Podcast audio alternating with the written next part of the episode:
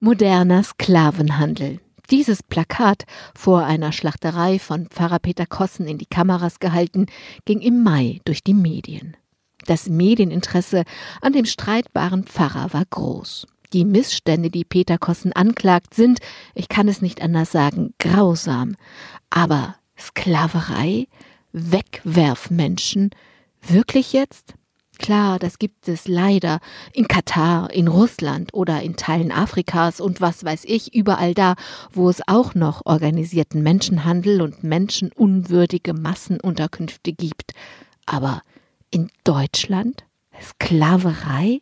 Ja, sagt Peter Kossen, so sei es und erzählt, was er seit Jahren erzählt, dass Menschen aus Osteuropa 100 Stunden jeden Monat mehr als normal arbeiten, weit unter Mindestlohn dabei verdienen und von diesem Hungerlohn auch noch einen Platz in einer Massenunterkunft bezahlen müssen.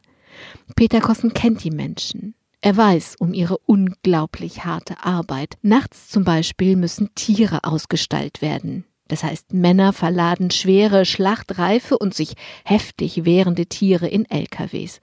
Natürlich verletzen sie sich dabei. So eine Arbeit halten auch die kräftigsten jungen Männer nicht ewig aus. Lassen sie sich aber krank schreiben, dann gehe es ihnen wie Frauen, die schwanger werden.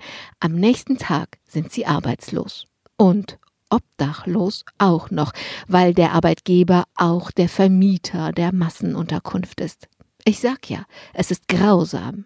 Genauso grausam aber finde ich, dass Peter Kossen kaum Gehör findet. Normalerweise. Denn Peter Kossen sagt schon seit Jahren, was er über die Wegwerfmenschen zu sagen hat. Aber erst jetzt, erst in Zeiten von Corona bekommt Kossen mit seinen Sklavereiplakaten vor einem Schlachthof Medieninteresse, weil wir uns anstecken können. Wie zynisch ist das denn? Peter Kossen aber findet es wichtiger, dass ihm Menschen zuhören, als warum sie es tun. Insofern freut er sich über das Medieninteresse.